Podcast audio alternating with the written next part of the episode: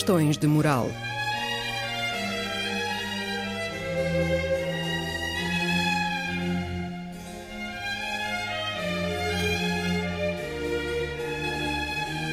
Escrito e apresentado por Joel Costa.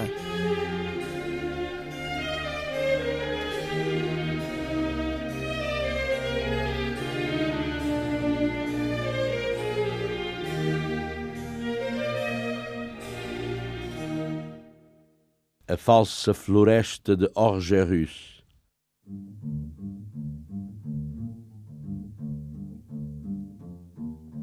À mourir pour mourir, je choisis l'âge tendre et partir. Estamos em Paris, no dia 19 de janeiro de 1945, aliás, continuamos. Na sala de audiências do Palácio da Justiça está um frio de rachar, são 5h20 da tarde, mas o sol já se pôs, o Procurador-Geral terminou o seu requisitório, o arguído acusado de traição à pátria e colaboração com o inimigo alemão, nazi, o jornalista e escritor Robert Brasillac, recolheu à sala de detenção e uma amiga chega-lhe uma chávena de café para lhe recompor o moral. Dentro de 15 minutos tomará a palavra o advogado de defesa, o brilhante Jacques Isorni.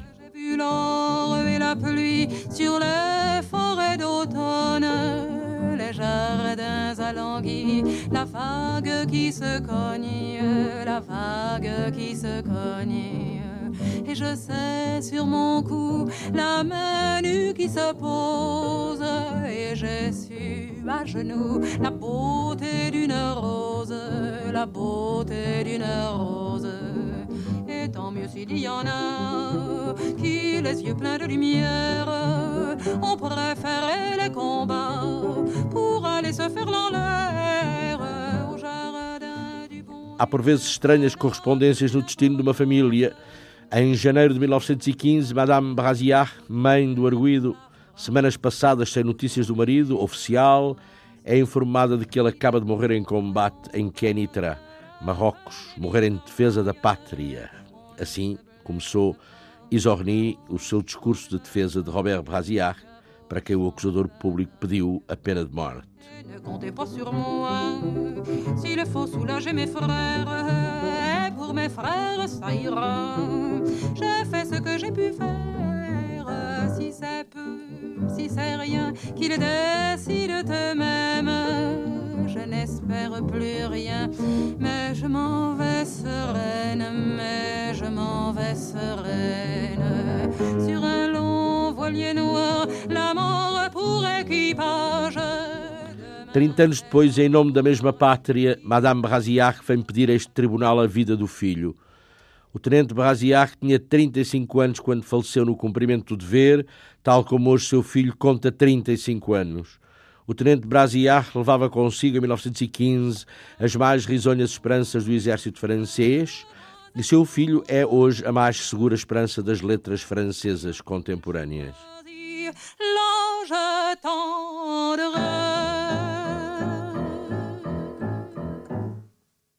O defensor de Brasillac entrava no registro romântico, afastando-se do essencial constante da acusação.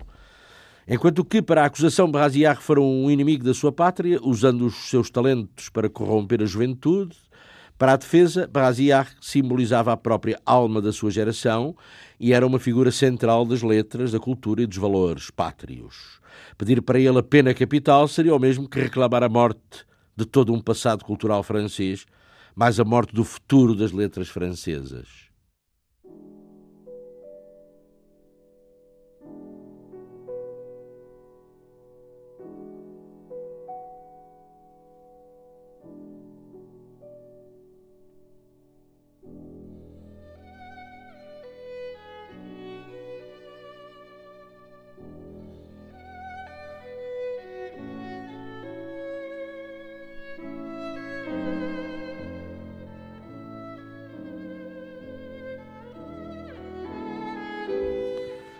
Os quatro jurados, gente comum, escolhida entre as hostes da resistência, ouviam e esperavam certamente uma resposta fulminante aos virulentos argumentos da acusação. Esperavam um contra-ataque político, talvez uma desmontagem peça por peça da estrutura argumentativa do Procurador-Geral, uma negação calorosa da qualidade de traidor à pátria que impendia sobre o réu. E o que ouviam eram torneadas digressões literárias e estéticas que pouco ou nada os deveriam impressionar.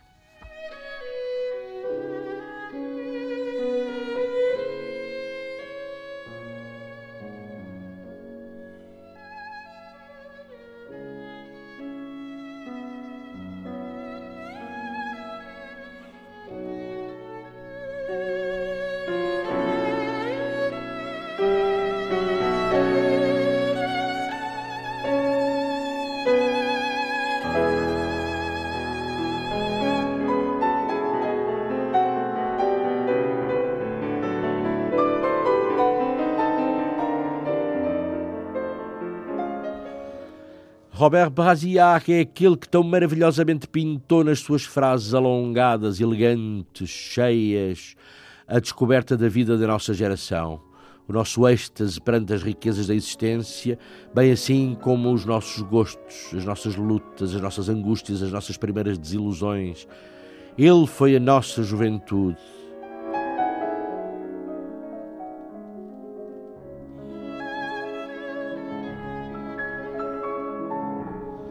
E quanto às delações de comunistas resistentes e judeus? E quanto aos apelos ao assassínio político veiculados pelo Je suis partout?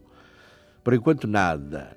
Isorni, o defensor, defendia o talento artístico do seu cliente, talento que ninguém pusera nem por um momento em causa. Talento que, obviamente, não fazia parte, porque não podia fazer, do argumentário da acusação.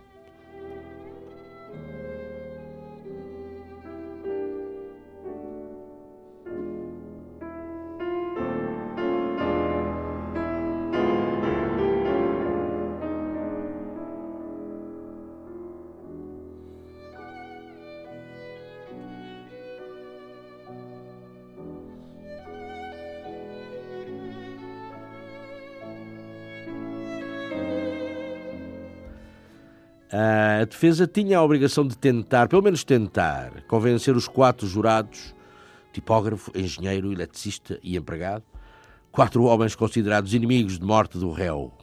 Mas não. Parecia que o advogado procurava preferencialmente impressionar a boa quantidade de gente das letras e do pensamento que assistia à sessão.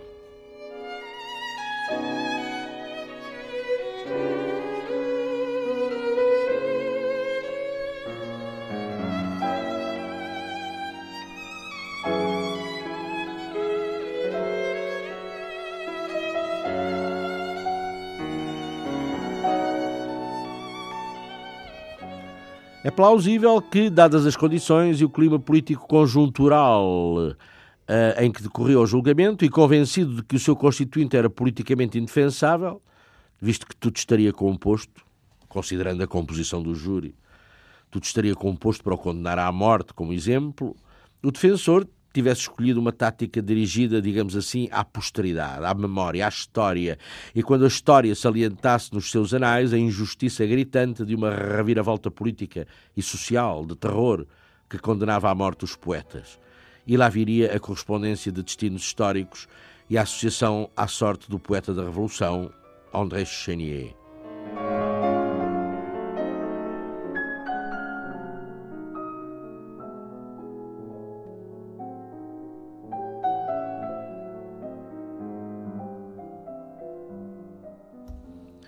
O advogado de defesa, do ponto de vista jurídico, e no dizer dos cronistas do acontecimento, perdia tempo e cometia um erro tático fatal para o seu cliente.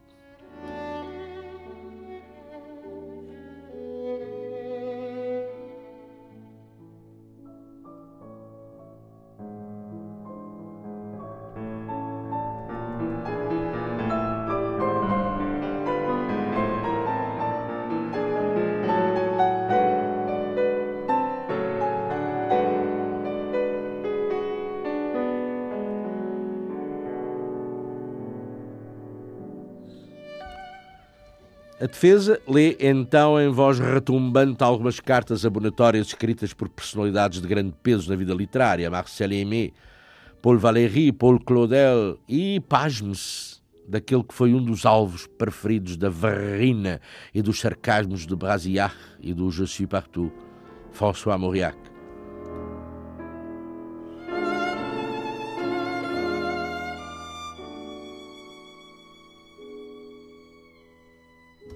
O repórter do Figaro reescreveria que a linguagem literária da defesa soava a hebraico aos ouvidos dos jurados.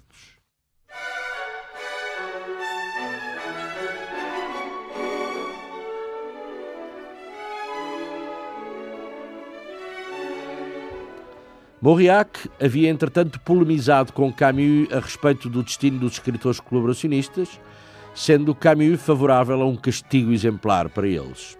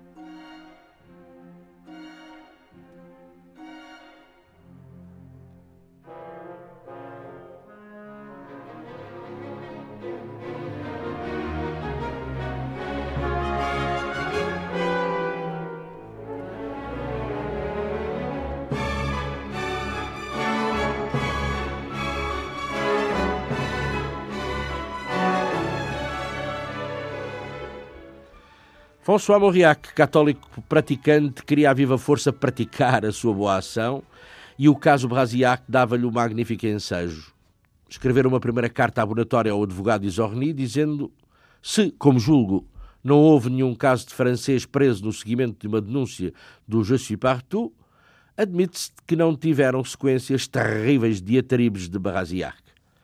Mas o defensor teve o bom senso de não ler esta carta no tribunal, posto que toda a gente acreditava que muitas das denúncias de Brasiac tinham realmente tido consequências trágicas.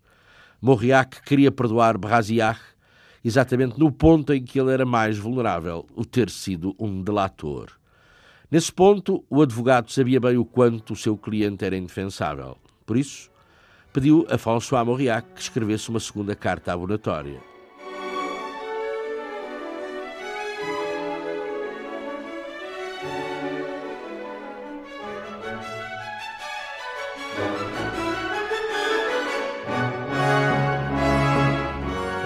Tribunal levará em conta o testemunho de um escritor que Brasiar por muito tempo tratou como inimigo, escreveu Mauriac.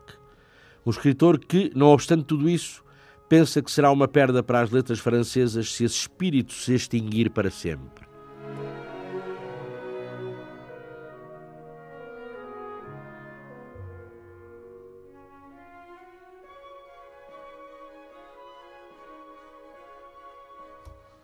E pensar que Brasiac lhe chamara velho pássaro uivante só porque o homem tinha um cancro na garganta e muita dificuldade em falar.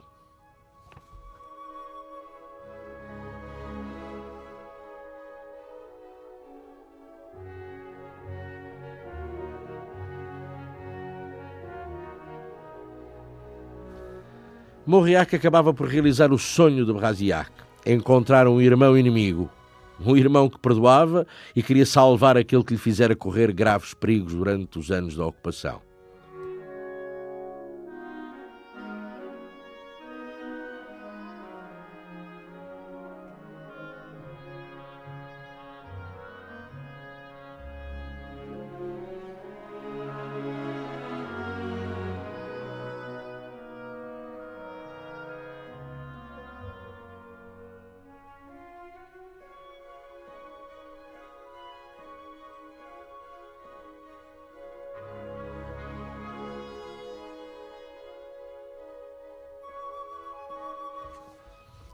Jacques Isorni, o advogado, leu o poema, já por mim citado em programas anteriores, os nomes escritos nas paredes da prisão de Fresnes.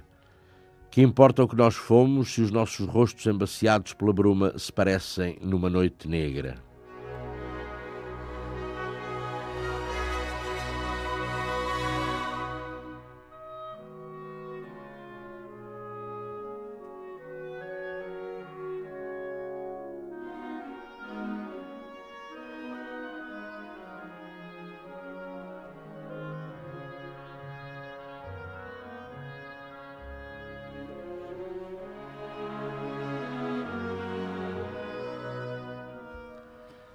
Isorni volta-se para os jurados e convida-os a considerar o réu um dos deles, um irmão, nunca um amante dos nazis, porque na prisão o seu rosto se confundira na noite negra com os, os rostos dos resistentes e todos, enfim, tinham sofrido pelas suas convicções. Isto foi um passo em falso.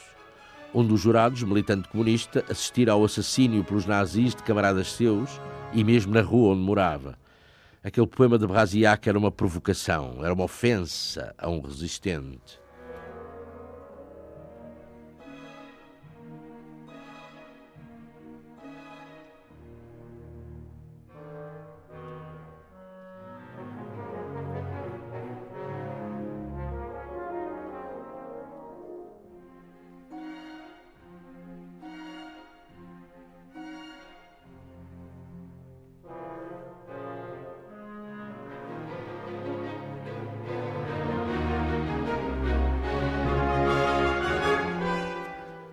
O advogado entende chegado o momento tradicional do discurso da defesa, o de erguer os braços ao alto e declamar. E ele declama: Será que os povos civilizados fuzilam os seus poetas?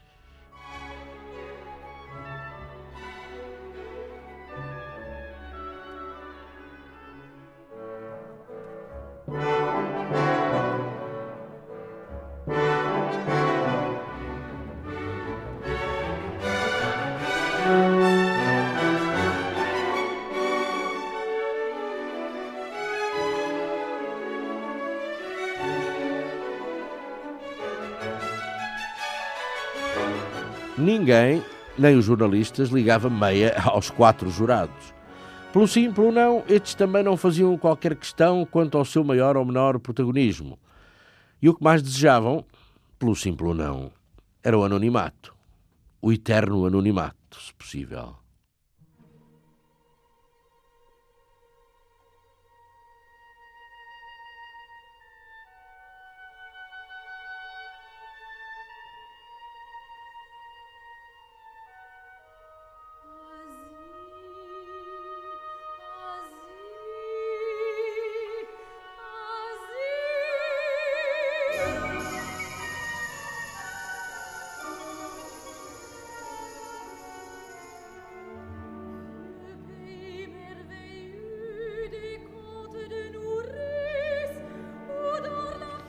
A defesa vai agora dedicar-se ao acusador público, à personalidade de Marcel Reboul. Ele, uns tempos antes, tinha pedido a pena de morte para um cruel assassino, um tal Clavier, estripador de mulheres, ali, naquela mesma sala de audiências.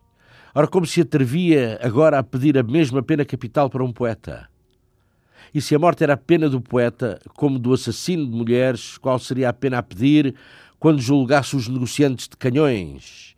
Os que colaboraram e muito com os nazis, alemães nazis, e nessa colaboração depredaram economicamente o país.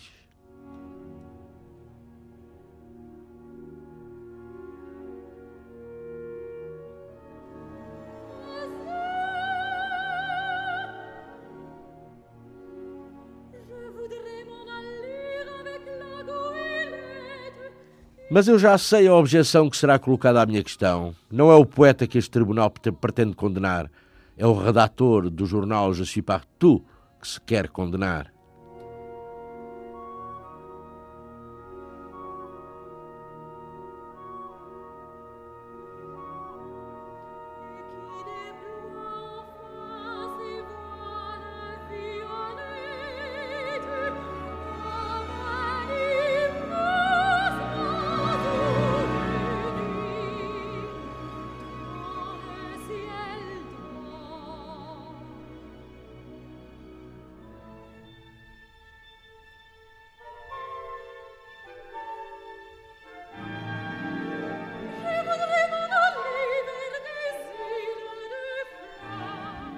Mas Marcel Aimé tinha colaborado no Partout.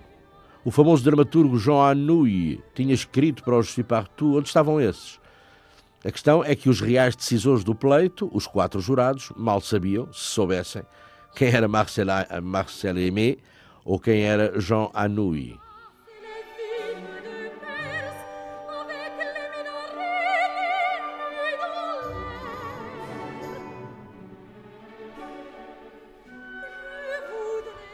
Mas, e agora começava o ataque em forma à magistratura, o juiz designado para, daí a meses, nesse verão de 45, julgar as grandes figuras e os ministros de Vichy, um juiz chamado Bouchardon, tinha-se encontrado ainda durante a ocupação com um jornalista do Partout e manifestado sentimentos antissemitas.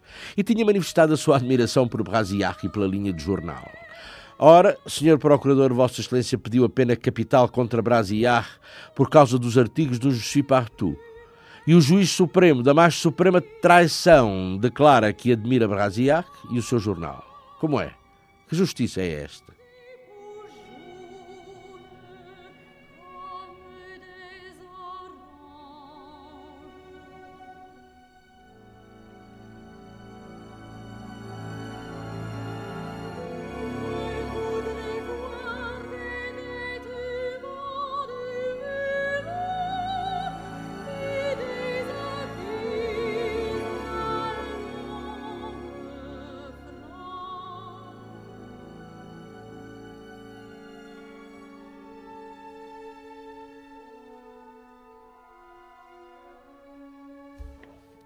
Isorni marca pontos à esquerda. A esquerda francesa do tempo era hostil à magistratura que condenara tantos dos seus homens. Considerava a magistratura uma cambada de burocratas influenciáveis ao sabor do vento político que soprasse. Atenção, estamos em França, em 1945, não é? Não, nada de confusões. Um, a esquerda considerava a magistratura, dizia que eles eram homens que tinham colaborado passivamente com o ocupante na retaguarda do sistema e que de um dia para o outro apareciam à opinião pública branqueados de qualquer culpa, houve murmúrios na sala.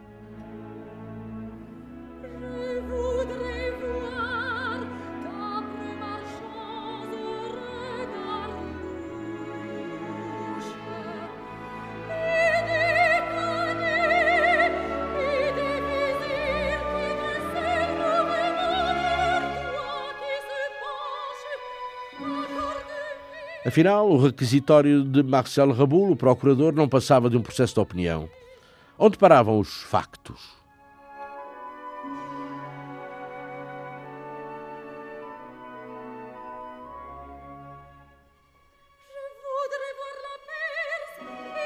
Os factos contavam-se por três.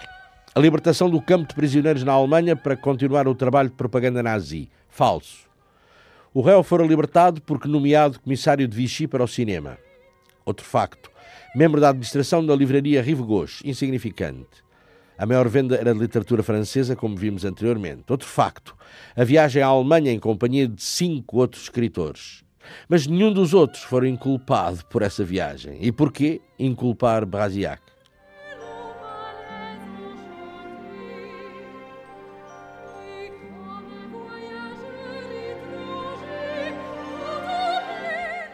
É então por isso que Vossa Excelência reclama a pena de morte para o meu constituinte? Convenhamos, não é sério.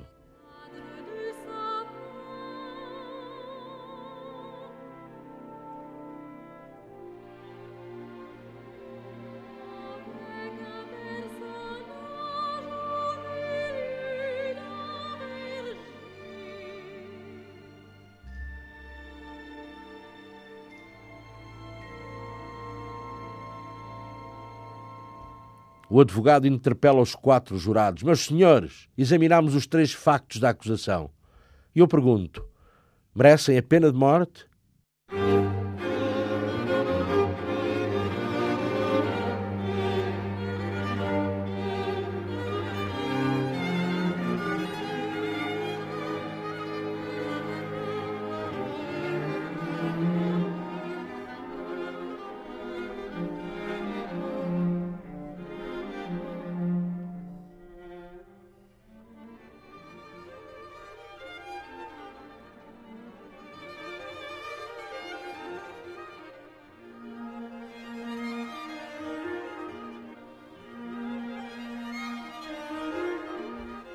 O processo de opinião.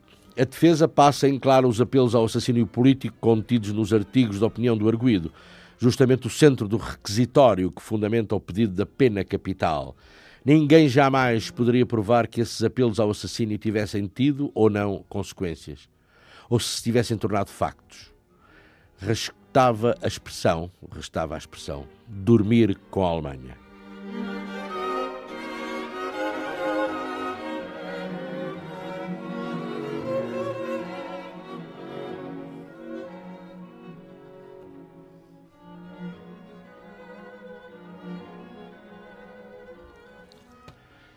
Vossa Excelência, com o devido respeito, não compreendeu o texto. Pois não, era preciso ser um especialista em literatura francesa para alcançar que a frase era a citação de um clássico, Renan. Mas a verdadeira frase, ou seu espírito, de Renan, era A Alemanha foi minha amante. E nesse caso, a França, a França seria a França o homem e a Alemanha a mulher, o que mudava tudo na argumentação do procurador.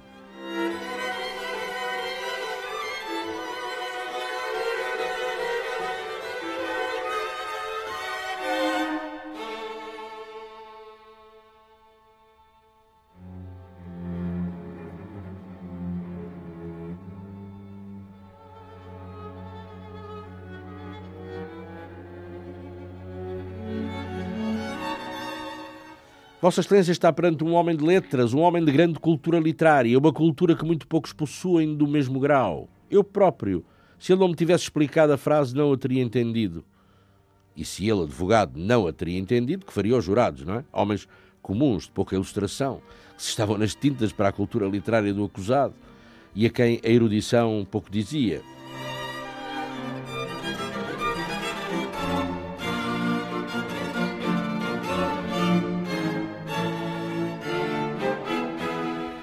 Apelos ao assassínio? Se Braziac fizera prova de tão grande eloquência, os seus apelos ao assassínio do, do, dos inimigos políticos, isso queria dizer que ele era mesmo um grande escritor. Fora esse irresistível talento que o levara longe demais.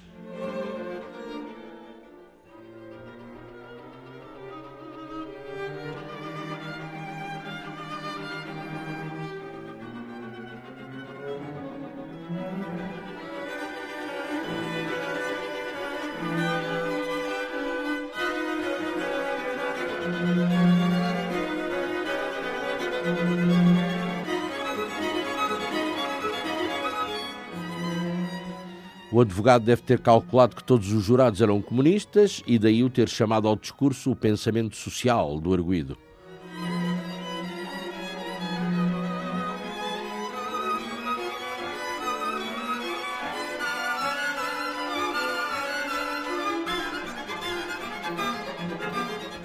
O arguído, seu cliente, evidenciara grandes preocupações sociais. Ficara horrorizado quando os alemães começaram a executar reféns em represália de atentados perpetrados pelas células comunistas da resistência. Uh, e sim, sim, os nazis haviam feito e executado reféns como vingança dos atentados da resistência. Sim, como Vichy sustentava, foram as ações violentas da resistência que desencadearam a violência dos alemães. E tudo isso atormentava muito o réu.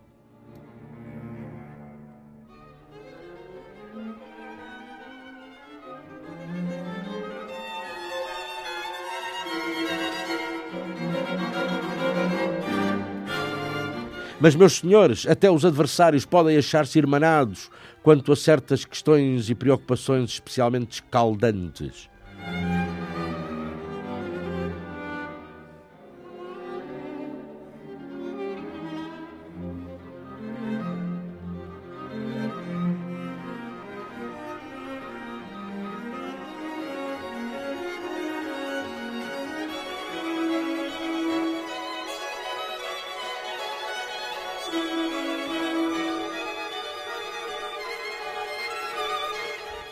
Pois bem, a resistência preocupara-se com o destino dos reféns em poder do ocupante da mesma guisa que Brasiar se preocupara. Logo, entre a resistência e Brasiar, pelo menos nesse particular, não havia diferença nenhuma.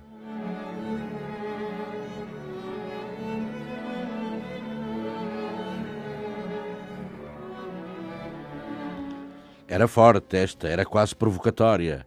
Brasiac, afinal, não era um colaborador do ocupante alemão. Brasiar era, pelo contrário, o equivalente moral de um resistente.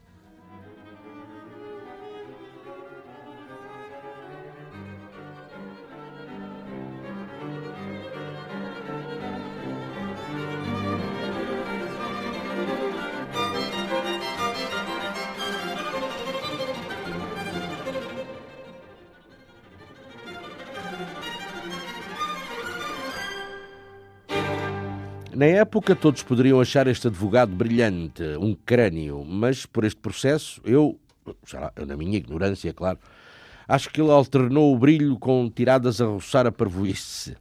Exasperou os jurados, fez deles uns patetas alegres, ao pretender apagar as diferenças, evidentemente abissais, entre um colaborador com o ocupante e um resistente ao ocupante, iria perder a causa, tal como, nesse verão de 45, deixaria condenar à morte o próprio Pétain. Sur le grand bassin du château de l'Idole, un grand signe noir portant au col Em seguida, Jacques Isorni, o homem devia estar desesperado, torna a assestar baterias contra a magistratura. O Ministério Público faz tocar hoje as fanfarras da resistência, mas o mesmo Ministério Público esteve por quatro anos alinhado com a colaboração. Foi o Ministério Público da colaboração com Vichy e com os nazis. E nessa condição fez condenar judeus, refratários e comunistas. Era uma verdade. Lá isso era.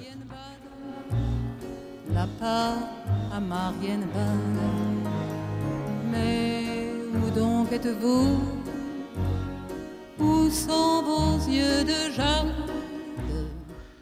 Tenho o direito de perguntar às vítimas da colaboração com os nazis de que lado sofreram mais? Dos escritos de um simples jornalista ou das decisões dos magistrados e do Ministério Público? Vous saviez les allures d'un dieu de lune, un cas en ces fièvres, en ces lieux, en ces époques-là.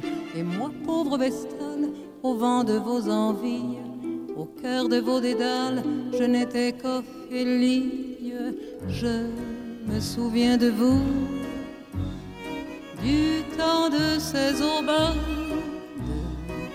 la part à Marianne la part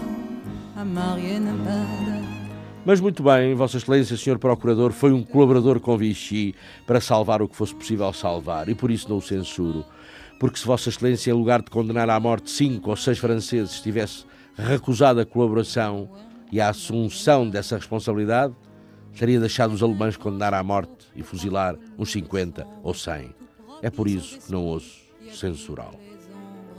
Et les sorciers, je crois, y battaient leur sabbat. Quel curieux sacrifice en ce temps-là.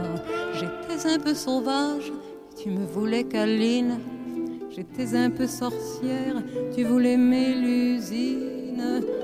Je me souviens de tout. Dirigindo-se de novo aos jurados, insistindo na identidade colaboracionista resistente, identidade e na afinidade, disse: pertence à classe burguesa, muitas vezes hostil às aspirações sociais mas vi de perto e participei na defesa impossível de um tipo de homem que não conhecia, o um militante comunista. E digo-vos, encontrei nesse militante comunista aquilo que encontrei no meu constituinte Robert Brasiac, a saber, a sinceridade, o desinteresse material, a pureza.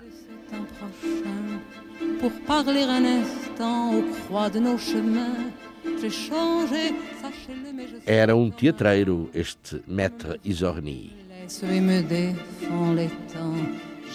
J'ai près de moi l'étole d'engoulevent, Tudo isto evoca em mim uma recordação trágica. Um jovem de 20 anos, não importa o nome, era lenhador na floresta d'Orgerus.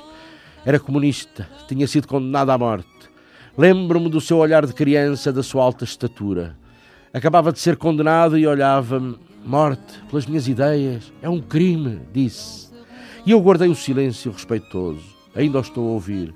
Condenado à morte pelas minhas ideias. É um crime. Estou a vê-lo. Caminhava para a morte como um mártir cristão.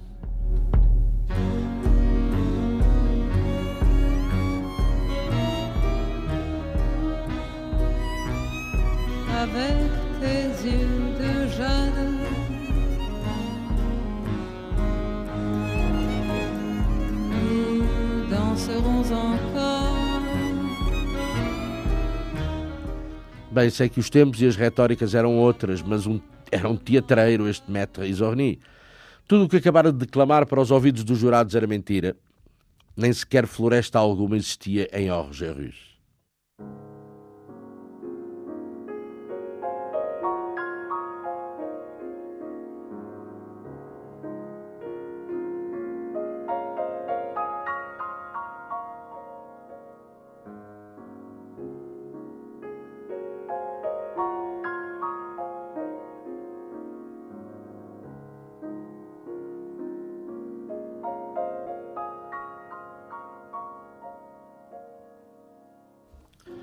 Mas que importa a verdade em certas circunstâncias, não é? Como a traição, a verdade ou a mentira também podem ser uma questão de datas.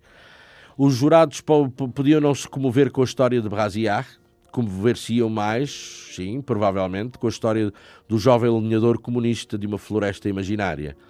E se se comovessem e absolvessem Brasiar, a falsa floresta e a falsa história do lenhador de Orgerus passariam a ser mais verdadeiras do que algum outro facto verdadeiro da história de Brasiar. O teatro é isto. A justiça me parece que também.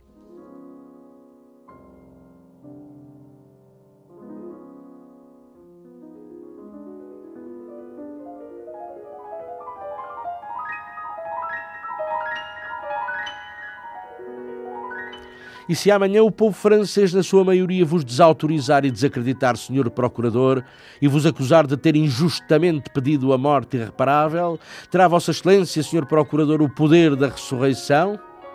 Senhor Procurador-Geral e Comissário do Governo, não se pede o que é eterno em nome do que é provisório. Magnífica tirada esta, hein? cheia de sentido humano e político.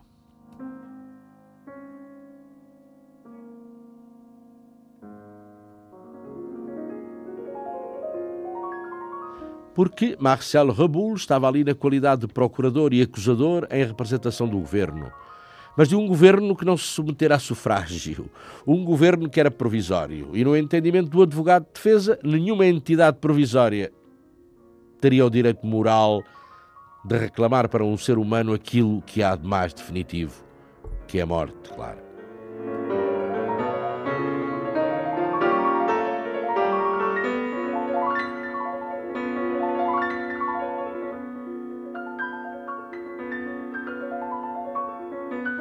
Não se pede o que é eterno em nome do que é provisório.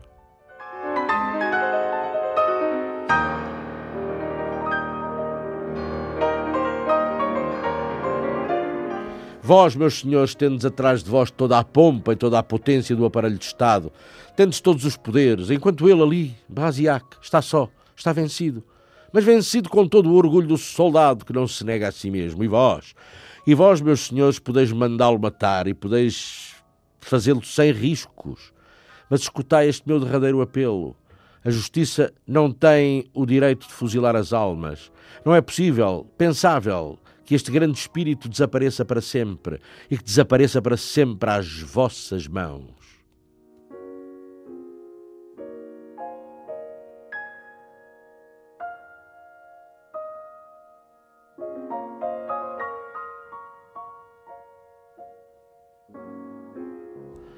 Que o vosso veredicto, no meio da tempestade que assola o nosso país, apareça sob um, o céu da França como o primeiro sinal, apaixonadamente esperado e mais do que nunca necessário de uma França justa e reconciliada. É que vive la France!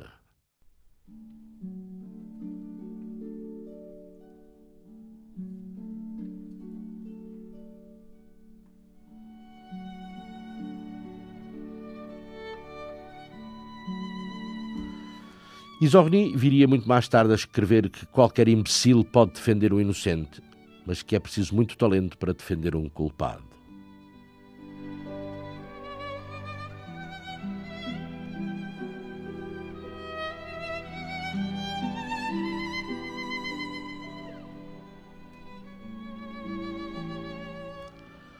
Silêncio.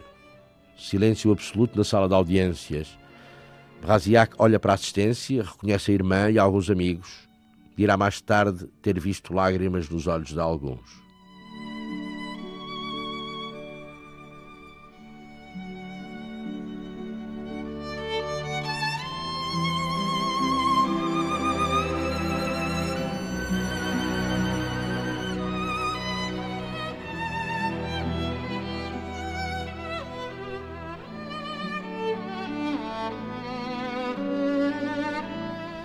Quem não apresentava o mínimo vestígio de lágrimas nos olhos eram os quatro jurados.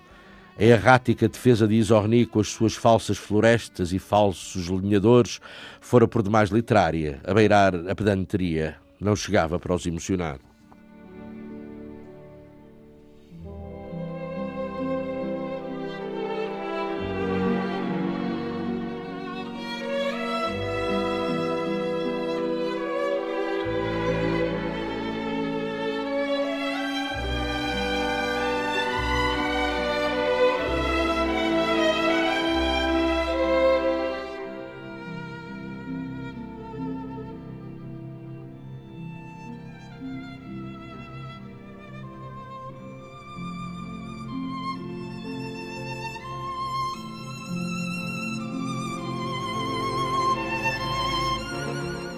Defesa, segundo os entendidos, terá faltado um argumento previsível e forte. Brasillac arcava com responsabilidade e com poderes desmedidos, responsabilidades e poderes que de facto nunca tivera. Era possível achar 100, 200 ou 1000 colaboracionistas culpados de atos cujas consequências haviam sido infinitamente mais graves. Brasillac era apenas um escritor. Este argumento, capazmente esgrimido, ter-lhe-ia salvo a vida. Sabe-se lá. A composição do júri talvez já significasse a priori uma condenação à morte. E o advogado não quis apocar o seu cliente, relegando-o ao campo das colaborações medíocres. Quis elevá-lo a um estatuto, a um estatuto fatal, a um estatuto de mártir.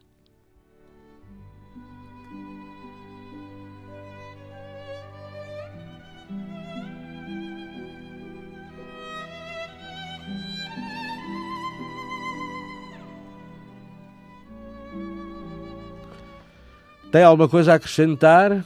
Pergunta o Presidente do Tribunal. Não, Sr. Presidente, responde o arguído. Dou por terminados os debates.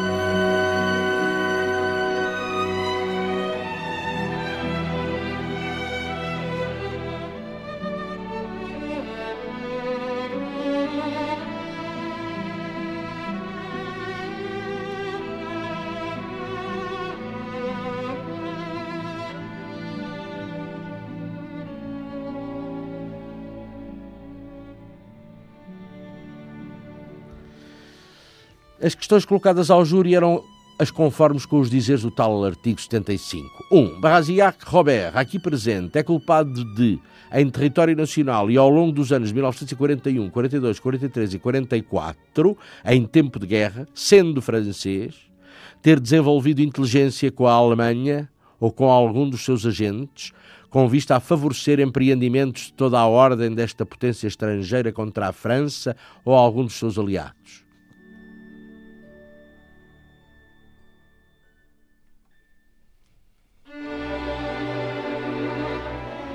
2.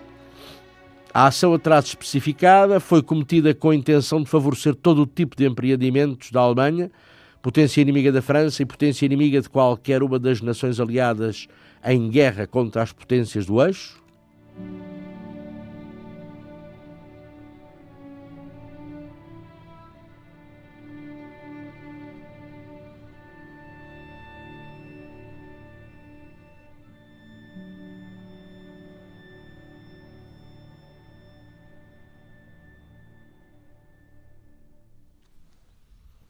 A audiência foi suspensa. Os jurados saíram pela porta que lhes competia ao encontro de Maurice Vidal, presidente do tribunal. Raziac abandonou a sala de audiências escoltado pelos guardas. Isorni, o advogado, vai atrás dele e diz-lhe: Aconteça o que acontecer, é preciso manter a firmeza e esperar. São seis e meia da tarde.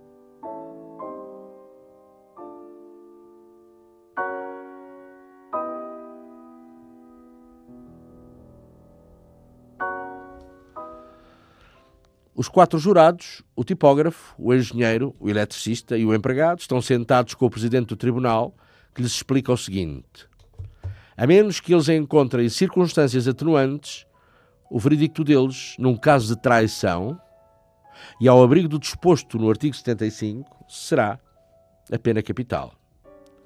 Eles, jurados, ou absolviam ou condenavam à morte. Não havia alternativa.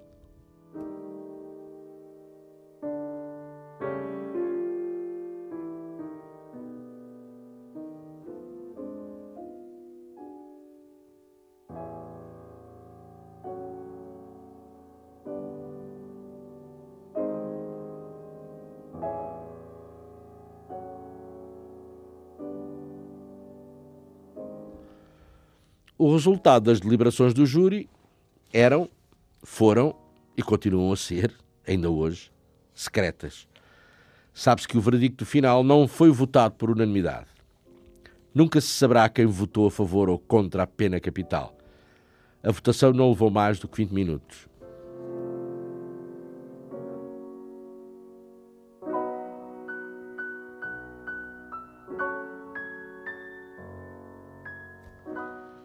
Soa a campainha. Não tenho aqui agora nenhuma campainha para tocar, mas o tribunal regressa aos seus lugares. São sete da tarde.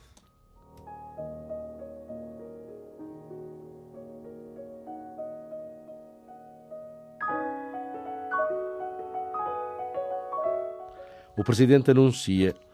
A resposta do júri às duas questões postas foi sim, por maioria. Não há circunstâncias atenuantes. O presidente precisa, considerando a declaração do tribunal, embora por maioria, Brasiac Robert resulta culpado do crime de inteligência com o inimigo. Em execução das disposições do articulado e da ordenação de novembro de 1944, o tribunal, por maioria, condena Brasiac Robert à pena de morte. A execução da pena será por fuzilamento.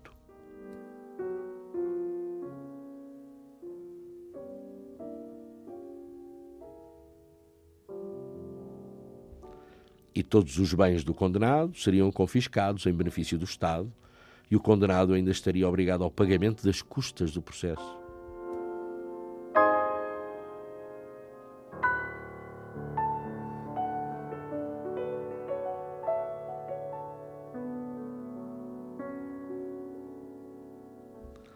Brasiac Robert, fala o Presidente, tendes 24 horas para apelar ao Supremo da condenação pronunciada contra vós.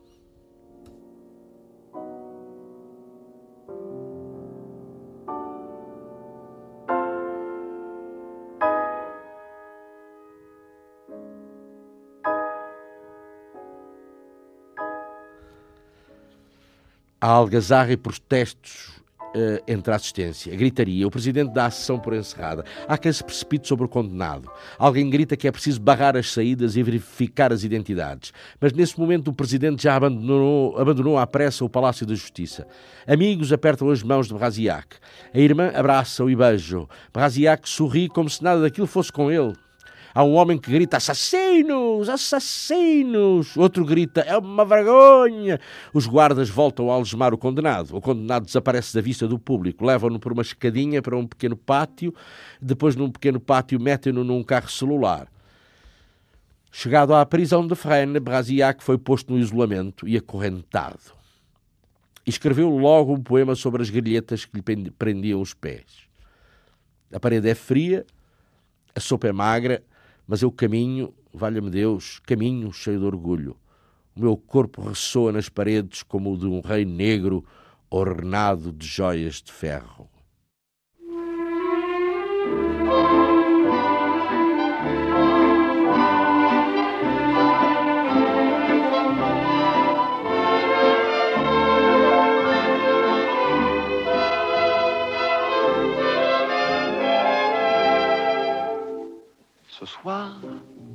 Le vent qui frappe à ma porte me parle des amours mortes devant le feu qui s'éteint. Ce soir, c'est une chanson d'automne dans la maison qui frissonne et je pense aux jours lointains. Que reste-t-il de nos amours Que reste-t-il de ces beaux jours? Une photo, vieille photo de ma jeunesse. Que reste-t-il des billets doux, des mois d'avril, des rendez-vous, un souvenir qui me poursuit sans cesse? Bonheur fané, cheveux au vent, Interessante notar que os julgamentos da maior parte dos acusados de colaboracionismo com o inimigo nazi duraram vários dias, em contraste com o de Brasiac, que durara apenas seis horas. Seis horas foram o tempo necessário para condenar à morte o intelectual estrela da colaboração literária com o inimigo.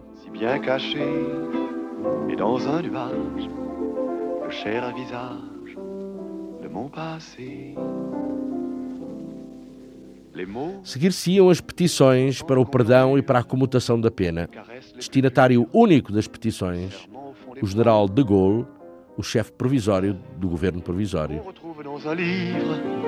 Dont le parfum vous enivre, se sont envolés. Pourquoi Que reste-t-il de nos amours Que reste-t-il de ces beaux jours Une photo, vieille photo de ma jeunesse.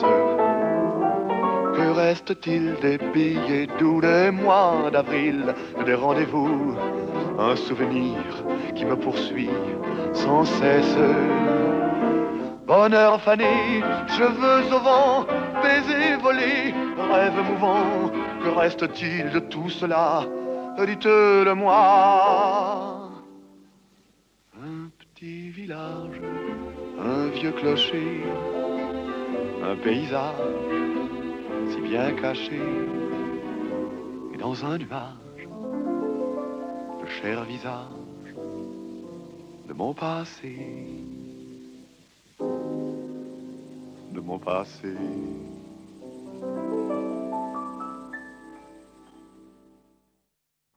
Cristina do Carmo e Ana Almeida Dias, por ordem de entrada em cena.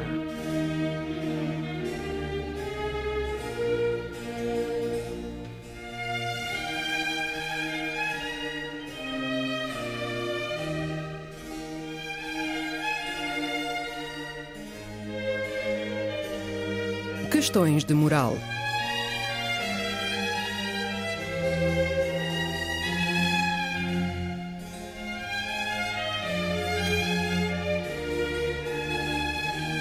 Escrito e apresentado por Joel Costa.